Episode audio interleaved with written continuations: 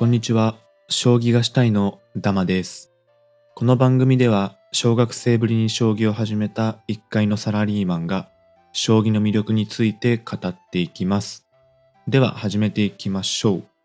今、プロでは、居飛車が主流ですよね。矢倉とか、角換わりとか、あんまちょっとわかんないですけど、そういうのが流行ってますよね。一方で、アマチュアにね、人気なのが、振り飛車ってことでして、試験飛車とか中飛車、三間飛車とかはね、将棋ウォーズとかネット対局してると遭遇率が高いので、どんぐらいなんすかね、居飛車と振り飛車。もしかしたら振り飛車の方がアマチュアは多いんじゃないかなっていう感じですね。そんな中ですね、振り飛車年間っていうものが2021年に出ました。これは何かっちゅうと、1年間に指された振り飛車がですね、線形ごとに整理されて掲載されている本ですね。なので最新のプロの振り飛車がわかる寄付集になってます。で、今は2022年バージョンも出てるんで、まあ興味ある方はね、えー手に取ってもらえるとってとこなんですけど、えーそんな中ですね、2021年のやつの関東インタビューを読んでいて面白かったので、その内容をかいつまんで紹介していこうかなと思います。まずがですね、藤井武さんのインタビュー記事ですね。振り飛車といえば藤井武さんっていう方もいるんじゃないかなと思うんですが、えー藤井さんがですね、その振り飛車についていろいろ語ってるんですね。で、振り飛車っていうのは、まあ、アマチュアに根強い人気がある戦法ですよね。まあ、一方ね、プロでは居飛車が主流ってことで、まあ、タイトル戦の中継は相居飛車が多いですよね、と。で、タイトルホルダーも今は全員居飛車党ですし、そうで、まあ、もともとね、えープロっていうのは、戦型にすごいこだわりがないんですよね。基本どっちでもさせますと。まあ、ただ今はね、あの AI がやっぱり居飛車の方がいいよっていう飛車振った瞬間にちょっと点数が下がったりとかして、まあ、自分からあえて飛車を振るいってやらなくてもいいんじゃないかってことで居飛車党が多いんですけど、まあそんなね、AI の研究が流行る前、昔大山先生とかね、増田先生の頃は、えー20代、30代の頃は居飛車やるんですけど、40代ぐらいになってくると、振り飛車に転向する人が多かったんですね。えーなんでかっつうと、序盤が楽だからってことですね。もう居飛車はね、もう序盤から結構叩き合いというか、切り合いになったりして、一手間違えるとすぐ詰むみたいな変化になりがちなんですけど、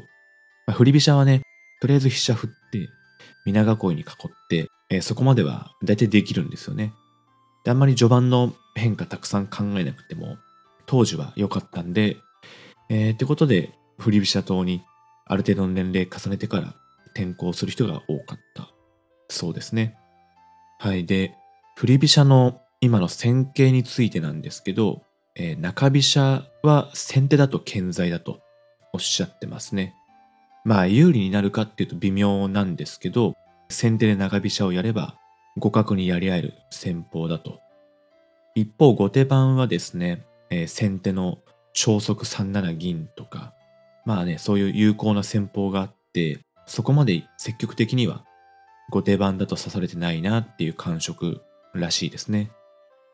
はい。で、三間飛車については最近特に流行ってますよねと。2021年の時ですね。えー7八飛戦法とか、えートマホークとかとか。これもね、専門的なんですけど、えー先手で3手目6六歩とついて、相振り飛車になると、え先手の動きが遅くなる。うんまあ、せっかくね、先手なのに、手番を活かせないで、え後手から攻められる展開になっちゃってどうしよう問題があったんですけど、この7八戦法っていうのが出てきたりして、まあだいぶ様子が変わってきてるということです。試験飛車についてもだいぶ変わってきたと、えーおっしゃってまして、まあアマチュアだとね、どうしても守備重視になって、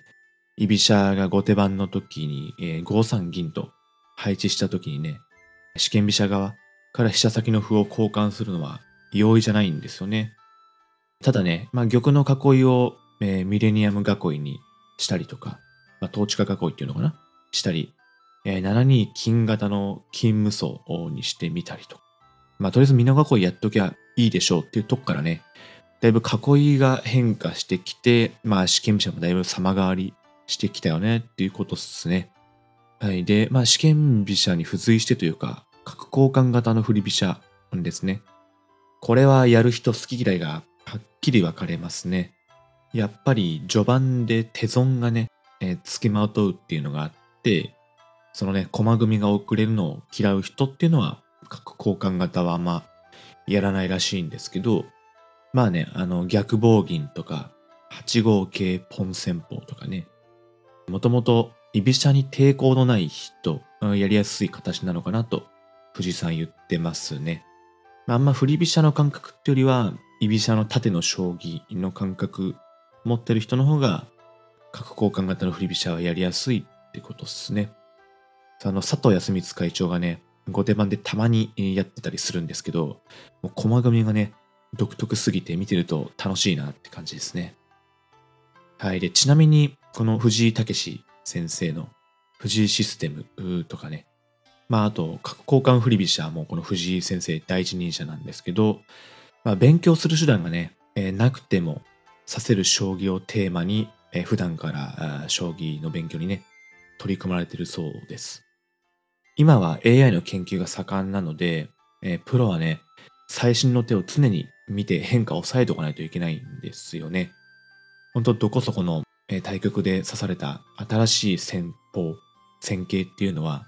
えー、すぐにね、AI で研究されて、もう1、2週間後には通用しなくなってたりとかするので、もうすぐみんなね、調べて、えー、この変化は有効だとか、自分だったらどう変化を持っていくかとか、いうのをストックしておかないといけないらしいんですよね。ただですね、それが1、2年とかだったらいいと思うんですけど、長いことね、プロ生活をやっていると、えー、数ヶ月は将棋の研究をする気分じゃないって時も当然あるそうなんですね。まあなので、そういう時でも大丈夫な、互角にやり合える将棋を常に心がけていて、まあパソコンがなくてもね、頭の中で研究できる、周りに影響されない将棋をモットーにされているということですね。えー、実に藤井さんらしい発言ですね。まあ、数ヶ月将棋やる気分になれないとかは、多分ウィットに富んだ発言だと思うんですけど、まあ、それはね、棋士も人間なので、気分転換したいとかありますからね。毎日何年も将棋のことばかり考えてると、プロ棋士はね、勝手に思ってましたけど、この記事を受けてね、なんか気づかされましたね。結局はバランスというか、まあ、心身すべてね、プライベートも含めて充実してるかどうかっていうのが、将棋にも影響するんだなってことですね。はい。で、ちょっと話変わって、少し抽象的な話になるんですけど、居飛車と振り飛車の違いってことっすね。うん、飛車の位置でしょっていう、まあそういうことじゃなくて、将棋としての捉え方なんですけど、この藤井さんおっしゃってて、初心者に教えるんだったら、振り飛車がわかりやすいと。指導の立場としてですけど、例えばご機嫌中飛車のね、中飛車側は教えられるけど、それに対する居飛車側の対応って変化がありすぎて難しすぎるんですよね。美濃囲いにして、まあ、囲ってね、適当に動いたら振り飛車側は手になりますけど、それに対応するのをパッケージとして教えるのは相当大変だと。あと、振り飛車はね、やっていて楽しいってのも魅力かなということですね。まあ、居飛車は縦の将棋で、えー、相手に圧力をかけて勝つ。一方、振り飛車はね、駒をさばいて勝つっていう感覚なので、まあ、決まったら爽快ですよねと。あとは将棋の基本を覚えるのにもうってつけだということですね。居飛車だとね、あの、駒組みしてる最中に、えー、戦いが起こるのをね、常に気にしとかないといけないんですけど、振り飛車はね、基本的にはまあ、美濃囲いぐらいまでは持っていけますし、一度王様囲ったらね、あんまり動かなくていいんですよね。そうで、王様と反対側で攻め駒を動かして、飛車角交換したら敵陣に打ち込んで、えー、桂馬、香車取って、それを使って相手の王様を寄せると。まあ、なので、序盤、中盤、終盤のね、区切りが分かりやすくて、基本を全部学べるので、指導者としても振り飛車おすすめですし、まあ教えやすいってことですね。はい。で、えー、藤井さんの最後のところで、振り飛車のね、おすすめの上達法ってことなんですけど、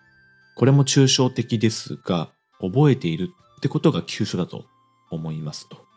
これはですね、定石をたくさん、え詰め込んでおくっていうより、え自分が指した将棋とかね、人の将棋を記憶しておくってイメージだそうですね。なので経験を積めば積むだけいいと。居飛車はですね、例えば対ご機嫌中飛車を、うん、指した後に、次には横歩取りをやったり、矢倉をやったりとかね、その相手に応じてこっちがやる戦型の幅が多くて、いちいち自分が指した将棋覚えてらんないそうなんですよね。その点振り飛車は、まあ、同じ形をね、何度も指しやすい。なので、あ、この形前指したことあるなっていうね、そういうストックを、えー、増やしておく、それを記憶しておくと、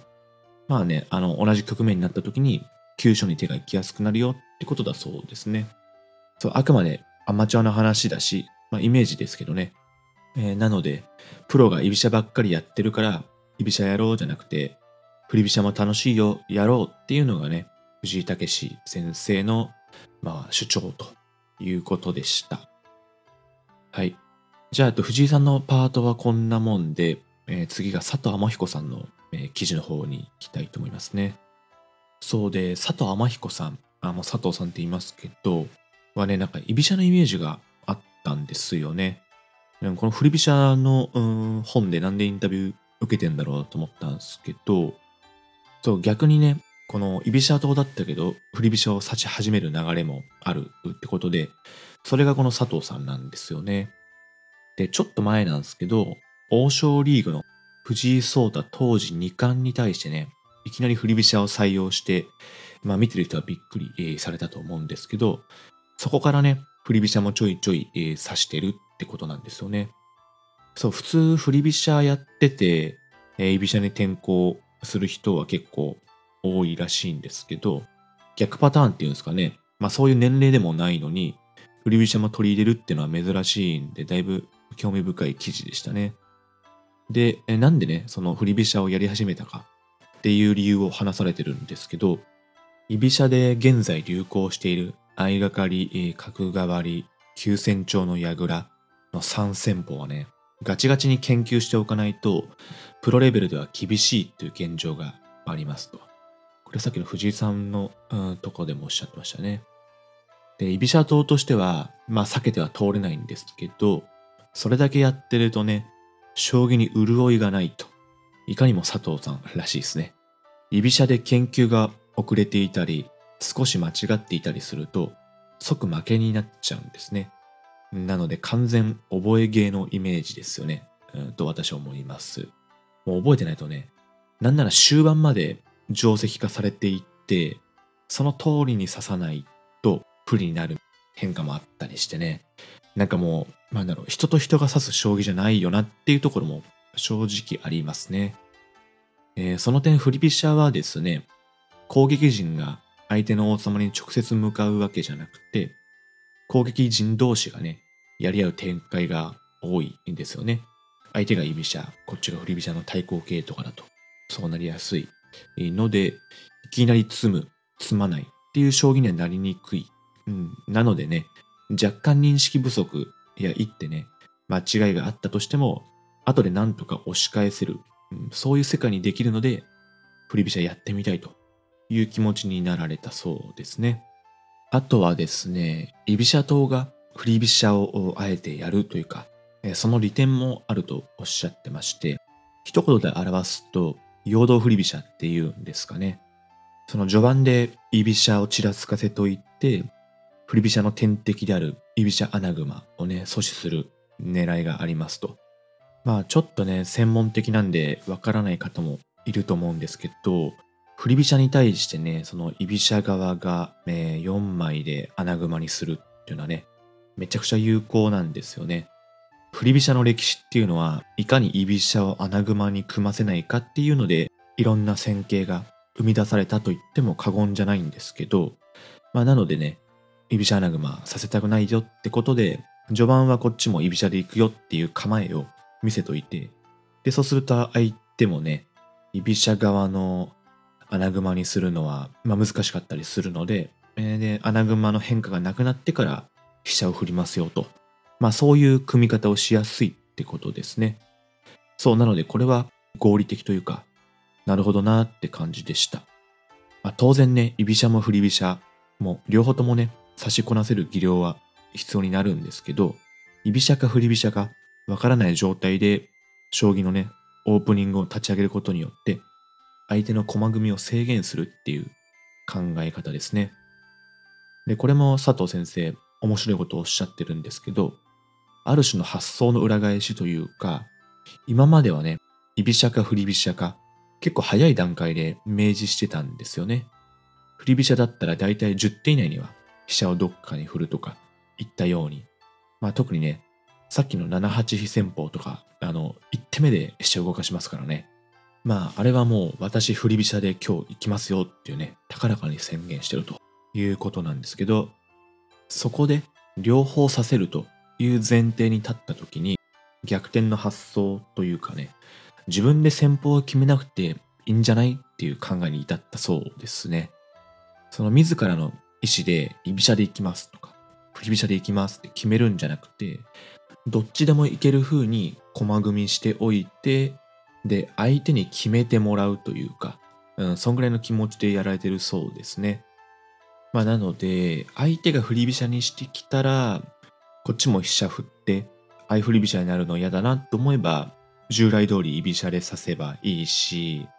まあ、相手が居飛車なんだけどこっちも居飛車っぽくしてたから穴熊の変化なさそうだなと思ったらいいタイミングで飛車を振ってやろうと。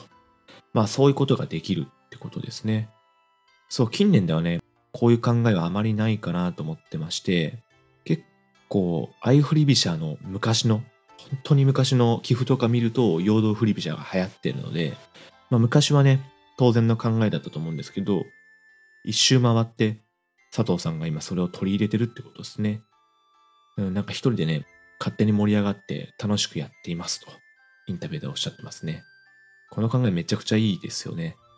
そう、あれだけのね、えー、当時名人も持ってただけの強さを持ちながら、楽しむ工夫も、えー、取り入れていらっしゃるところがね、うん、すごいいいですね。はい。で、えっ、ー、と、佐藤さんもね、アマチュアの振り飛車党におすすめの勉強法とかをおっしゃってまして、これは何かっていうと、自分に合った形をやってくださいということですね。飛車をね、偶数マスに振るのもね、奇数マスに振るのも、結構ね、ただ飛車を振るだけでも結構展開が変わってきますし、まあ、あとはね、角交換型の角道開けるパターンとか、最初から締めるパターンとかもありますし、まあなので、いくつかね、最初やってみて、えー、楽しいなと思えるやつを、えー、重点的にやってくださいってことですね。あとは勉強法ってわけじゃないんですけど、勝ちパターンも持っておくといいと。この勝ちパターンっていうのは、例えば玉頭を分厚くして、こう上から攻めていく手厚いのが、ね、勝ちやすいっていう人もいれば、まあ、三間飛車みたいにね、低くこう身ので構えて、えー、駒交換、さばきを狙って、えー、勝つのが得意な人もいれば。まあ一言でね、振り飛車といってもいろんなパターンがあるので、えー、自分の勝ちやすいものを持っといてくださいと。あとは振り飛車穴熊を例にしても、えー、どのように金銀をくっつけたら自分はやりやすいのかとかも考えといた方がいいよってことですね。えー、従来通りね、金とか銀をがっちり固めるのが好きなのか、あとは広瀬流の穴熊みたいにね、その金をバランスよく配置して打ち込みに強くするかとかとかね。そのソフトのね、評価値的な善悪を超えたところで自分の得意なパターンに持ち込むのがいいということですね。まあこれが何でかってことなんですけど、えー、特に対抗系、居飛車対振り飛車の場合ですね、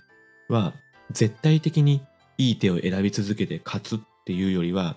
お互いちょっとずつ間違いながら進行していく場合が多いらしいんですね。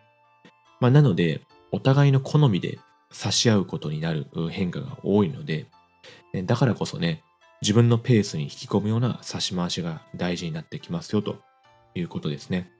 まあ、なので、自分の対局を AI で解析して、なんか自分本当こっちやりたいんだけど、まあ、ソフトがこう言ってるからそれに指すかってね、その自分のやりたいことを曲げてまで最善の手っていうんですかね、を追求しなくてもね、その自分がやりやすいように、えー、持っていくっていうのが大事だということです。もうちょっとね、広い意味で、将棋の楽しみ方にも言及されていまして、えー、もちろんですね、将棋は完全情報ゲームなので、その局面における最終的な答えはいずれか一つになるので、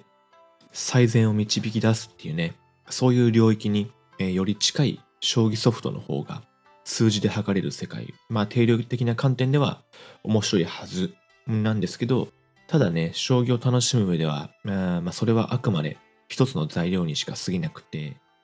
例えば糸谷さんみたいに超早見え、早指しで、いかに相手の持ち時間を減らして、えー、間違えさせて、えー、勝つか、みたいな人もいるし、まあそういうね、定性的な楽しみ方がたくさんありますよねと。まあその、うん、ソフトは全然いいって言ってないんだけど、もう王様の周りね、ガチガチにして、えー、勝つ、受け勝つのが得意な寄付の人とかね、見てたら面白いよねとか、まあそういう話ですよね。ソフトのね、最強を決める大会も開かれていて、それを楽しむ方も一定数いるし、まあそれを否定するってことじゃ当然ないんですけど、やっぱり人間同士のね、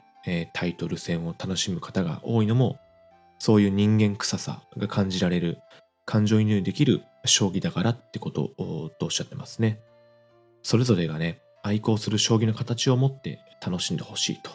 おっしゃってます。はい、めちゃくちゃいいことおっしゃいますね。まあ、振り飛車はね、評価値的に悪くなるから指さないとか、非効率だとか、ね、それで、え、片付けちゃうのは、え、もったいないと思いますし、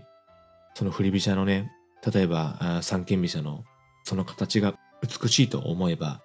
えー、それを楽しんで、え取り組んでみるとか、まあ別にね、自分で指さなくても、そういう将棋を指すプロ棋士の動向を追っかけるとか、それだけでも十分楽しめますよね。だからなんていうんですかね、見る将、指す将っていうワードでくくるんじゃなくて、えー、させるから偉いとか、まあそういう話じゃなくて、まあその辺もね、ひっくるめて、いや、試験飛車いいよねとか、なんかそれで盛り上がる、そういうので対等に楽しめる世界になってほしいなと、このインタビュー記事を読みながら思いました。はい、じゃあ今回はこんな感じで締めたいと思います。この番組を応援するよっていう心優しい方は番組フォロー、高評価をポチッとお願いします。感想とかもお待ちしております。じゃあ終わりにします。ありがとうございました。